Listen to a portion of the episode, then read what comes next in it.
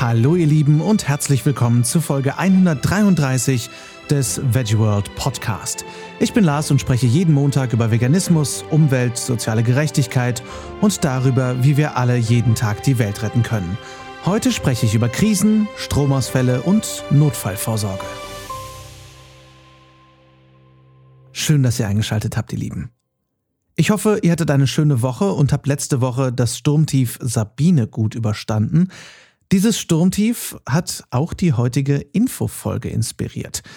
Eigentlich wollte ich ja ein ganz anderes Thema machen, aber als dann letzten Montagmittag plötzlich für ein paar Stunden der Strom bei uns ausfiel, da dachte ich, und das auch nicht zum ersten Mal, ach, ist ja spannend. Wie sehr wir uns doch auf so einfache Lebewesen reduzieren lassen, wenn bei uns einmal der Strom weg ist. Sobald wir keine Technik mehr haben, sind wir eigentlich nicht viel mehr als Affen mit Stöcken. Natürlich ist dieser gedachte Kommentar von mir sehr ironisch und natürlich können wir auch ohne fortschrittliche Technik eine ganze Menge erreichen. Zahlreiche Permakulturisten werden das bestätigen können. Nicht zuletzt führte das ja auch zu meiner Faszination mit Permakultur und Off-Grid-Häusern und Selbstversorgertum und so weiter und so fort. Das ist bisher eine Faszination, die sich bei mir fast ausschließlich theoretisch meinem Kopf erstreckt und noch nicht so viel Praxis erfahren hat. Aber das ist eine andere Folge. Ich erwischte mich jedenfalls beim Aufzählen all der Dinge, auf die wir tagtäglich so angewiesen sind, die elektrischen Strom benötigen. So konnte Nicole sich kein Wasser für Kaffee aufkochen, unser Mittagessen blieb ebenfalls kalte Küche, eine Wärmflasche gab es auch nicht, ich konnte nicht an meinem Hörbuchprojekt weitersprechen, weil der Rechner nicht anging und so weiter und so fort. Hätte ich noch zahlreiche Sachen mehr aufzählen können, aber glücklicherweise liefen unsere Handys noch, weil unsere Powerbanks aufgeladen waren. Warmes Wasser hatten wir auch noch, aber wie lange wäre das eigentlich gut gegangen? Und was wäre passiert, wenn wir nicht nur ein paar Stunden, sondern Tage oder sogar Wochen Stromausfall gehabt hätten? Was, wenn nicht nur die Strom, sondern auch die Wasserversorgung versagt hätte? Ein Thema, das mich schon immer brennend interessiert hat. Ich meine, ich als begeisterter Science-Fiction-Fan denke mich eh ständig in verschiedenste Zukunftsszenarien. Die sehen in letzter Zeit auch immer mal wieder düster aus, weil ich natürlich durch die Klimakrise angefacht nicht ganz sorgenfrei bin, was die nächsten Jahre angeht. Und diese Sorge paart sich dann mit dem Gedanken, wie abhängig wir Menschen, besonders in den ach so modernen Industrienationen, von unserer Technik sind. Daher kam bei mir dann an diesem entsprechenden Montag eine überraschend heitere Entspannung auf, als der Strom ausfiel. Und ich musste auch echt lachen, weil ich dachte, ach guck, nur mal so ein kleiner Sturm und schon geht bei uns gar nichts mehr. Und Sabine fiel ja deutlich weniger schlimm aus als ursprünglich befürchtet. War auch gar nicht zu vergleichen mit Stürmen, wie sie zum Beispiel die USA jedes Jahr treffen. Der Fernverkehr fiel in Deutschland aus, genau wie der Flugverkehr. In Bayern waren 20.000 Haushalte ohne Strom zeitweise. In Düsseldorf ging ja mindestens auch ein Haushalt ohne Strom nicht, ne? also meiner. Und das hat uns irgendwie unsere Menschlichkeit, auch unsere Fehlbarkeit gezeigt, finde ich. Gerade in Deutschland, wo wir bisher nur sehr eingeschränkt die Auswirkungen der Klimakrise am eigenen Leib gespürt haben, war das so ein Hauch von Realität, der übers Land gefegt ist. Okay, jetzt ging es uns natürlich an dem Tag gut, es war nicht zu kalt, wir hatten alles da, wir mussten nicht wirklich raus, weil wir auch zu den sehr privilegierten Freiberuflern gehören. Und schließlich war der stromfreie Spaß nach ein paar Stunden ja wieder vorbei. Ich bekam aber den Gedanken nicht los, was denn nun wäre, wenn Deutschland von einem echten Ausfall erwischt würde. Dazu habe ich mir damals schon spannende Bücher als Hörbuch und Hörspiel angehört, wie das Buch Ausgebrannt von Andreas Eschbach, wo es darum geht, dass wir plötzlich kein Erdöl mehr haben, oder Blackout von Mark Ellsberg, wo in ganz Europa das Stromnetz ausfällt. Da war die Kacke ganz schön am Dampfen, kann ich euch sagen. Natürlich ist das alles Fiktion, aber es ist eben ein Gedankenexperiment wert. Deswegen dreht sich die heutige Folge um Notfallvorsorge. Welche Notstände gab es eigentlich je in Deutschland? Wie wahrscheinlich ist es, dass wir je von einem Ausfall, einer Naturkatastrophe oder ähnlichem betroffen sein werden? Und wenn es dann doch mal dazu kommt, wie können wir uns, ohne zu Apokalypse predigenden Misanthropen zu werden, wie können wir uns da vorbereiten? Schauen wir also doch mal genauer hin. Also, wie realistisch sind eigentlich Naturkatastrophen und Notfälle in Deutschland? Ich selbst habe das am eigenen Leib nie wirklich erlebt. Bei uns zu Hause ist damals nicht mal der Keller vollgelaufen, wenn irgendwann mal Hochwasser war. Das einzige Mal, dass ich jemals auch nur annähernd dran musste, um bei Unwetter was zu machen, war, als Nicole und ich noch in Xanten wohnten, auf einem Hof, auf dem auch Pferde lebten und wo es einen Stall gab und eine Scheune. Da kam bei einem Unwetter plötzlich unsere Vermieterin hochgerannt und meinte, ihr müsst Wasserschippen kommen. Ich wusste nicht mal, was das heißen soll. Bis ich dann in der Scheune stand und mir das Wasser fast bis an die Knie reichte. Da hieß es dann wirklich Wasser in Eimer sammeln, rausfegen, mit Besen Sandsäcke schleppen und in den Eingang zur Scheune packen, um den Eingang zu sichern, bevor das gesamte Heu und Stroh für die Pferde nass wurde. An dem Abend habe ich übrigens meine Angst vor Spinnen fast vollkommen verloren. Denn wenn du im Stress vollkommen durchnässt einen Sandsack vom anderen hebst und da ein dermaßenes Viech von Spinne drunter zum Vorschein kommt, dann denkst du irgendwie nicht, sehe deine Spinne, ich bin dann mal weg. Äh, und sehe da, die Spinne war auch ganz nett und vielleicht sogar froh, dass sie ebenfalls dem Wasser entkommen ist. Also da äh, habe ich dann irgendwie gemerkt, guck mal, Riesenspinne tut gar nichts. Hatte also auch sein Positives. An dem Tag habe ich dann auch mal gesehen, was ein moderat heftiger Regenguss so schafft. Die Scheune war danach nämlich wochenlang auch nicht mehr richtig trocken. Ein kleiner, klitzekleiner Vorgeschmack auf eine echte Krise. Übrigens bin ich wohl nicht der Einzige, der sich Gedanken über Klimakatastrophen macht. Laut äh, der Zeitvermächtnisstudie von 2018 haben 64 Prozent der Deutschen Angst vor Klimakatastrophen, womit diese Angst an Platz 4 ihrer erfragten Ängste steht. Platz 1 war die Angst davor, Kontrolle über das eigene Leben zu verlieren. Aber wann hatten wir in Deutschland jemals echte Notfälle? Hier ist ein kurzer Abriss von historischen Notfällen, ohne auch nur ansatzweise den Anspruch auf Vollständigkeit. Hungersnöte in Deutschland gab es unter anderem 1916 und 1917. Da gab es den Steckrübenwinter im Deutschen Reich mit 800.000 Toten, als durch den Ersten Weltkrieg die Hungersnot über das Land brach, ein verregneter Herbst die Kartoffelernte auf die Hälfte reduzierte und die Steckrübe das Grundnahrungsmittel der deutschen Bevölkerung wurde.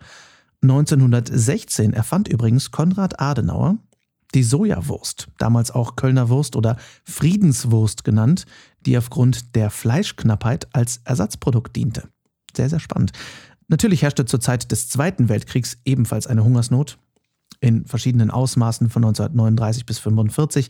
Da wissen wir aber nicht genau, wie viele Menschen am Hunger starben und wie viele an den anderen zahlreichen und grausamen Folgen des Krieges.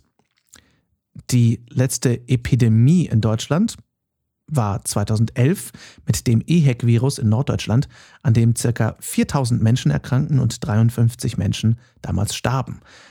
Das ist schon eine andere Nummer als Epidemien in anderen Teilen der Welt, aber das ist die letzte, die in Deutschland war, gar nicht so lange her. Stromausfälle gab es, die letzten großen Stromausfälle waren 1978, 79 nach einer Schneekatastrophe. Da waren im Januar und Februar zweimal für jeweils fünf Tage der Strom weg und der letzte große Stromausfall war am 25.11.2005 im Münsterland. Da waren 250.000 Menschen bis zu fünf Tagen ohne Strom, nachdem ein Wintersturm und heftiger Schneefall mehrere Hochspannungsleitungen zerstört hatten. Und jetzt?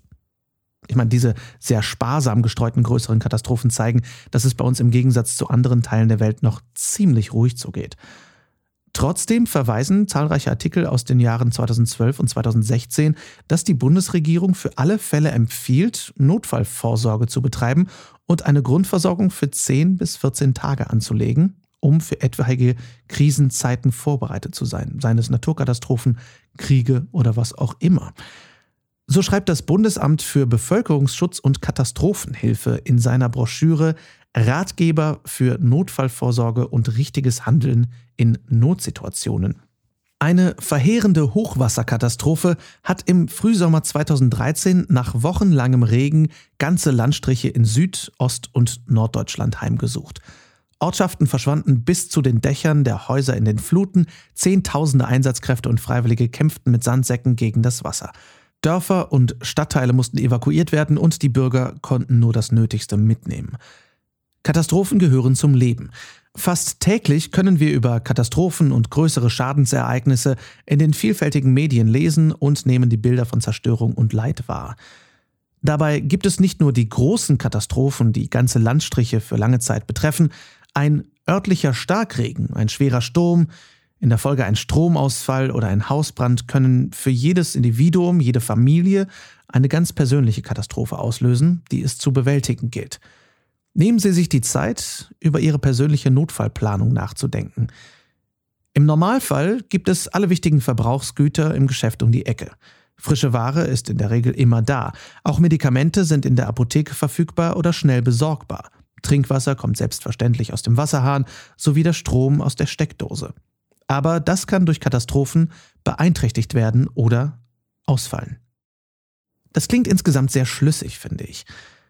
Wenn ich an die 20.000 Haushalte in Bayern denke, die letzte Woche zeitweise ohne Strom waren, oder auch an Länder wie Spanien, die im Sommer unter echter Wasserknappheit leiden und an deren Klima wir uns immer mehr annähern, so ist eine Notsituation gar nicht mehr so weit. Und wie in der Broschüre gesagt, wenn der Notfall erstmal da ist, kommt die Vorbereitung arg spät. In der aktuellen Klimakrise ist eins besonders klar, nämlich dass gar nichts klar ist. Letztes Jahr gab es einen Bericht über einen Gletscher, der 75 Jahre vor seiner erwarteten Zeit geschmolzen ist. Also selbst die Wissenschaftler können nicht voraussehen, was auf uns zukommt. Wir können immer noch nicht genau voraussagen, in welcher Art und Schwere sich das Wetter, die Natur und eben auch Naturkatastrophen sich bei uns verändern werden. Nach Angaben des Roten Kreuzes hat sich die Anzahl der durch den Klimawandel verursachten Naturkatastrophen in den letzten 20 Jahren verdoppelt. Ungefähr 400 schwere Stürme, Überschwemmungen und Hitzewellen haben sich durchschnittlich pro Jahr weltweit ereignet. Das ist mehr als eine pro Tag weltweit, so der Generalsekretär der Internationalen Föderation der Rotkreuz- und Rothalbmondgesellschaften, Marco Niscala. Also, was tun wir? Glücklicherweise stehen wir in Deutschland nicht ganz unvorbereitet, da im Vergleich zu anderen Ländern wie Großbritannien zum Beispiel, die gar keine staatlichen Vorsorgemöglichkeiten getroffen haben. Die Bundesanstalt für Landwirtschaft und Ernährung hat bundesweit 150 Lager für die Notfallvorsorge angelegt, die bei Natur- und Umweltkatastrophen, bei Tierseuchen oder Kraftwerkausfällen zum Einsatz kommen sollen. Diese Lager sind geheim und werden geheim gehalten, um vor Plünderung geschützt zu werden. Und diese geheimen Vorräte bestehen unter anderem vor allem aus Reis, Erbsen, Linsen und Kondensmilch und werden regelmäßig kontrolliert, alle vier bis sechs Wochen. Nach gewissen Zeiträumen werden diese Vorräte dann an Großküchen abverkauft, um nicht im Müll zu landen, was ich sehr begrüßenswert finde. Gleichzeitig empfiehlt das Bundesamt für Bevölkerungsschutz und Katastrophenhilfe allerdings selbst heute noch, dass sich alle Bürgerinnen und Bürger eine Notfallvorsorge für mindestens zehn Tage anlegen. Was genau gehört denn da so rein in so ein Notfallpaket und ist das nicht alles Panikmache? Nun, wir müssen alle für uns selbst entscheiden, für wie wichtig wir Notfallvorsorge halten. Am Ende ist es eben so, dass, wenn der Notfall erstmal da ist, dann, dann haben wir den Salat oder eben nicht. Dann können wir je nach Situation eben nicht mehr in den Supermarkt, in die Apotheke und auch nicht mehr in den Onlinehandel, um fix noch was zu bestellen oder zu holen. Die eigenen Möglichkeiten zur Lagerung unterscheiden sich natürlich je nach Lebenssituation. Ein Student, der ein Zimmer in einer 20 oder 40 Quadratmeter WG bewohnt, kann sicherlich schwerer Vorräte anlegen als eine Familie in einem 300 Quadratmeter Anwesen mit Garten und Keller. Daher mein Gedankenimpuls. Nehmt euch aus der Liste dieser Empfehlungen, die ich gleich vorlese, das heraus, was euch am sinnvollsten und am besten umsetzbar erscheint. Und vielleicht auch das, was auch etwas unbequem, aber extrem sinnvoll erscheint, wie zum Beispiel ein rudimentärer Wasservorrat, der vielleicht etwas Platz wegnimmt, aber sehr, sehr nützlich ist. Außerdem wären von meiner Perspektive aus sowieso ein paar Ergänzungen oder Veränderungen zu empfehlen zu diesen Empfehlungen vom Bundesamt. Ich persönlich würde zum Beispiel kein Volleipulver lagern, dafür aber vielleicht einen kleinen Vorrat an Vitamin B12 und Vitamin D anlegen. Solche Sachen. Die Broschüre Ratgeber für Notfallvorsorge und richtiges Handeln in Notsituationen der BBK empfiehlt folgende Vorräte für 10 Tage pro Person. Und keine Sorge, ihr müsst nicht mitschreiben, der Link zur persönlichen Checkliste der BBK als PDF ist natürlich in den Shownotes. Also, für 10 Tage pro Person an Lebensmitteln. 20 Liter Trinkwasser, 3,5 Kilogramm Getreide, Brot, Kartoffeln, Nudeln und Reis, 4 Kilogramm Gemüse und Hülsenfrüchte, vor allem in Dosen oder im Glas, da getrocknete Produkte zwar länger haltbar sind, aber zusätzlich Wasser für die Zubereitung benötigen. 2,5 Kilogramm Obst und Gemüse Obst vor allem auch in Dosen und Gläsern, zweieinhalb Kilogramm Milch und Milchprodukte, anderthalb Kilogramm Fleisch, Fisch, Eier und Volleipulver und 0,357 Kilogramm Fette und Öle. Außerdem nach Belieben Zucker, Süßstoff, Honig, Marmelade, Schokolade, Jodsalz, Fertiggerichte, Mehl, Instantbrühe, Kakaopulver, Hartkekse und Salzstangen. Ich persönlich würde natürlich für meinen eigenen veganen Vorrat die tierischen Produkte weglassen und die Milchprodukte mit Pflanzenmilch ersetzen. Die ist sowieso sehr lange haltbar. Und um die Abdeckung des Kalziumbedarfs zu erleichtern, würde ich hier sowieso zu Pflanzenmilch plus Kalzium greifen. Die ist nämlich mit der Rotalge versetzt und ist kalziumhaltiger. Fleisch, Fisch und Volleipulver würde ich vor allem mit einem höheren Vorrat an Hülsenfrüchten, Tofu und Nüssen ersetzen.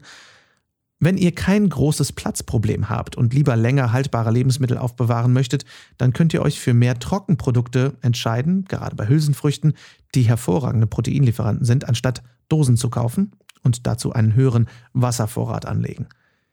Natürlich kann und soll diese Empfehlung individuell angepasst werden. Wir müssen da zum Beispiel einen zusätzlichen Vorrat an Tierfutter für uns anlegen. Ich weiß nicht, wie eure Situation ist, ganz, ganz klar.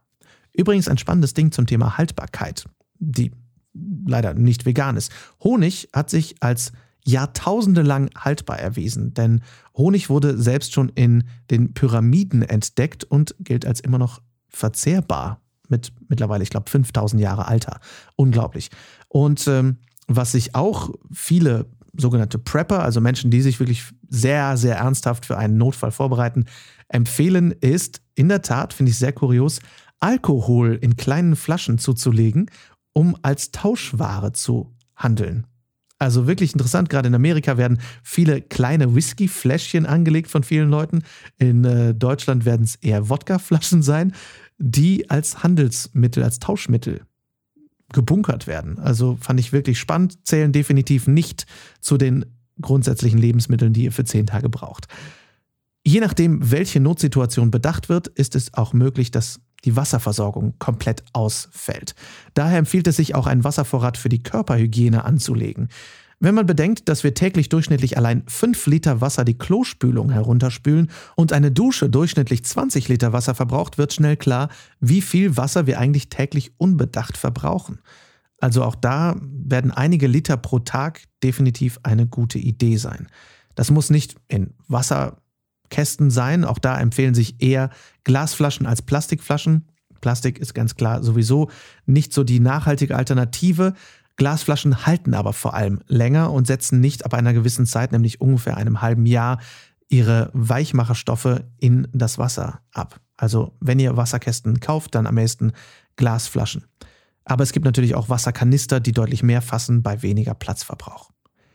Das BBK empfiehlt zusätzlich zu Lebensmitteln außerdem Folgendes für einen Notfall nämlich Hygieneartikel, zum Beispiel Seife, Waschmittel, Zahnbürste, Zahnpasta etc., Toilettenpapier, Müllbeutel, eine Campingtoilette für den Fall eines Toilettenausfalls, Haushaltshandschuhe, Desinfektionsmittel, Haushaltspapierrollen und so weiter. Für den Energieausfall empfehlen sich außerdem Kerzen und Teelichter, Streichhölzer und Feuerzeug, eine Taschenlampe im Bestfall mit Solarzellen und oder Kurbel, solche Solarkurbeltaschenlampen gibt es in verschiedensten Größen, ultra praktisch. Die brauchen nämlich keine Ersatzbatterien zur Not. Ich habe so ein Ding zum Beispiel in ganz kleiner Form mit einer LED-Lampe vorne dran an meinem Schlüsselbund. Für alle Fälle, das Ding hält nicht lange, aber ihr könnt halt mit Kurbel und Solar immer wieder nachlegen. Reservebatterien, falls ihr keine Kurbeltaschenlampe habt, Campingkocher und Brennmaterialien. Heizgelegenheiten und zusätzliche Decken und solarbetriebene Ladegeräte. Die habe ich einfach mal hinzugefügt, denn ich habe sie da ein bisschen auf der Liste vermisst. Ich finde sie sehr, sehr praktisch, auch wenn wir in Deutschland nicht das sonnigste Land sind. Aber sie empfehlen sich wirklich sehr. Die Kapazitäten dieser Ladegeräte erhöhen sich stetig. Sie sind sehr erschwinglich, sind in verschiedenen Größen erhältlich und sehr, sehr praktisch. Auch für Zeiten außerhalb des Notfalls natürlich. Für die Hausapotheke empfiehlt das Bundesamt für den Notfall außerdem unter anderem einen Standardverbandskasten, wie man ihn auch im Auto findet, Schmerzmittel, Hautdesinfektionsmittel, Wunddesinfektionsmittel, Fieberthermometer, Mittel gegen Durchfall, Mittel gegen Erkältung, eine Splinterpinzette und vom Arzt verordnete Medikamente, wenn ihr Medikamente nehmt. Außerdem empfiehlt das Bundesamt, sich ein batteriebetriebenes oder ein Kurbelradio anzuschaffen, um im Ernstfall, wenn Handy, Radio, Fernseher und Internet nicht mehr funktionieren, auf dem Laufenden zu bleiben mit Durchsagen. Das klingt erstmal nach einer ganzen Menge. Vieles davon haben einige von uns sicher schon im Haus, vieles auch nicht. Ich zum Beispiel hätte niemals an ein Kurbelradio gedacht oder an ein Fieberthermometer. Die Menge an Wasser, die wir täglich zum Trinken und für die Hygiene brauchen, hat mich auch sehr schockiert. Gleichzeitig zeigt es mir, wie sehr wir Menschen uns eigentlich tagtäglich darauf verlassen, Teil eines funktionierenden Systems zu sein und wie weit wir davon entfernt sind, ein selbstständiges Leben zu führen. Versteht mich nicht falsch, alles hat Vor- und Nachteile und ich mag es sehr, dass ich mich jeden Tag nicht nur um das Notwendigste kümmern muss. Und doch hat mich das alles sehr erschreckt, also dass Autarkie oder Selbstständigkeit in unserer Gesellschaft so sehr abhanden gekommen ist, dass ein Großteil von uns keine Woche ohne den Gang oder in vielen Fällen sogar die Autofahrt zum Supermarkt bestehen könnte. Aber was ist eigentlich, wenn wir uns nicht mal zu Hause einigeln können, sondern, und das klingt noch dramatischer und ungemütlicher, aber ist realistisch, wenn man sich Überflutungen anschaut, wenn wir sofort unser Haus verlassen müssen? Menschen in Australien, Kalifornien oder Südamerika haben diese Erfahrung letztes und auch dieses Jahr zuhauf machen müssen durch großflächige Brände. Auch hier empfiehlt das Bundesamt stets, Notgepäck zur Verfügung stehen zu haben, also einen Rucksack mit dem Nötigsten, der bei Bedarf nur gegriffen werden muss, wenn die eigene Wohnung nicht mehr sicher ist. Hier die Empfehlungen der BBK. Ein Notrucksack und keine Tasche, um stets beide Hände frei zu haben, persönliche Medikamente, behelfsmäßige Schutzkleidung, wie zum Beispiel Regenkleidung, festes Schuhwerk, Gummistiefel, Decke und Schlafsack, Unterwäsche und Strümpfe, Essgeschirr und Besteck, Thermoskanne, Becher, Material zur Wundversorgung, Dosenöffner und Taschenmesser, strapazierfähige warme Kleidung, Taschenlampe, Kopfbedeckung und Schutzhelm, Schutzmaske oder behelfsmäßiger Atemschutz, Arbeitshandschuhe, Fotoapparat oder Fotohandy und, und das gilt auch für die häusliche Notfallversorgung, persönliche Dokumente und Unterlagen in einer Notfallmappe. Einige dieser Dinge im Rucksack scheinen auf den ersten Blick etwas merkwürdig, wie ein Atemschutz oder ein Helm. Diese Checkliste wurde natürlich für alle möglichen Notfälle konzipiert, so zum Beispiel auch für den Fall nukleare Katastrophen, Erdbeben, Sturmfluten und so weiter. Vielleicht kommt bei euch jetzt der Gedanke auf, Lars, mal ganz ehrlich, ganz ruhig. Ist das nicht alles total übertrieben? Dein Strom war für drei Stunden oder was weg und du machst direkt Panik mit Notrucksack und Vorräten für zehn Tage. Den Gedanken verstehe ich gut. Mir geht es nicht darum, Panik zu verbreiten oder übermäßig vorsichtig zu sein. Diese Folge ist aus dem Gedanken entstanden, was wäre wenn? Und was war eigentlich wenn? Denn oftmals gab es auch schon bei uns in Deutschland Naturkatastrophen. Und wie diese Klimakrise eben zeigt, werden künftige Katastrophen eher wahrscheinlicher als unwahrscheinlicher. Daher finde ich es in diesem Zusammenhang sinnvoll, einmal innezuhalten und zu überlegen, wenn nun wirklich mal was passiert, Komme ich überhaupt klar? Kann ich mich und meine Lieben für einen gewissen Zeitraum versorgen? Oder nicht? Ich persönlich möchte diese Frage gern mit einem klaren Ja beantworten können und momentan kann ich das nicht. Zwar haben wir einen vollen Vorratskeller dank Foodsharing und können, was Lebensmittel angeht, sicherlich für mehrere Monate auskommen, aber mit Wasservorräten sieht das schon ganz anders aus. Medikamente? Vielleicht. Dokumente in einer Dokumentenmappe gesammelt für den Notfall oder überhaupt Notfallrucksack? Fehlanzeige. Ich hoffe einfach, euch einen Gedankenstoß geben zu können, für die Zukunft in eurem Maße und mit euren Mitteln ein wenig vorzusorgen, um das Nötigste griffbereit zu haben, sollte mal was passieren. Es unterscheidet sich natürlich je nachdem, wo ihr lebt, was ihr dafür braucht. Wenn ihr jetzt auf dem Land lebt, braucht ihr vielleicht andere Dinge, als wenn ihr mitten in der Großstadt lebt. Aber seien es nur ein paar Kerzen oder eine Taschenlampe mit Kurbel, wenn mal abends für eine Stunde in Berlin der Strom weg ist. Oder seien es Inspirationen für einen besser sortierten Campingrucksack, der für alle Fälle ab jetzt eben gepackt bleibt, statt immer neu vorbereitet zu werden. Vom extra Kasten Wasser bis hin zum voll ausgestatteten Survival-Paket nehmt diese Infofolge in dem Maße, wie ihr sie braucht. Ich jedenfalls werde in Zukunft ein bisschen besser vorsorgen, damit ich, falls mal was ist, das Kurbelradio anmachen und ein bisschen ruhiger schlafen kann. Übrigens, wenn ihr vor möglichen Notfällen besser gewarnt sein möchtet, das Bundesamt für Bevölkerungsschutz und Katastrophenhilfe hat eine kostenlose App namens Nina, in der ihr vor möglichen Unwettern und so weiter gewarnt werdet. Sehr, sehr praktisch, kostet nichts, ist nicht aufwendig, der Link ist in den Show Notes. Ich hoffe, die Folge hat euch gefallen. Sie ist ungewöhnlich, passt aber eben auch sehr in das Thema Klimakrise und Umweltschutz. Schreibt mir gerne wie immer eure Fragen, Themenwünsche und Gedanken an lars.veggieworld.de oder bei Instagram at larswalterofficial und folgt uns natürlich auch gern at official. Wenn ihr uns unterstützen möchtet, dann abonniert den Podcast in der App eurer Wahl, vor allem natürlich bei Spotify, Google Podcasts und iTunes. Schreibt uns gerne eine Rezension in der App eurer Wahl, schenkt uns gerne ein Däumchen hoch oder ein Herzchen unter den Podcast-Posts bei Instagram und Facebook, denn nur so können wir mehr Menschen erreichen und sie mit Tipps, Infos und Interviews füttern. Wir hören uns nächsten Montag wieder. Da gibt es unsere erste Folge Herdgeflüster mit Jessie und Christina von der Fetten Beete. Da wird's kulinarisch. Bis dahin rockt die kommende Woche. Lasst uns aufstehen und loslegen. Für die Tiere, für die Umwelt und für uns alle. Viel Spaß beim Weltretten.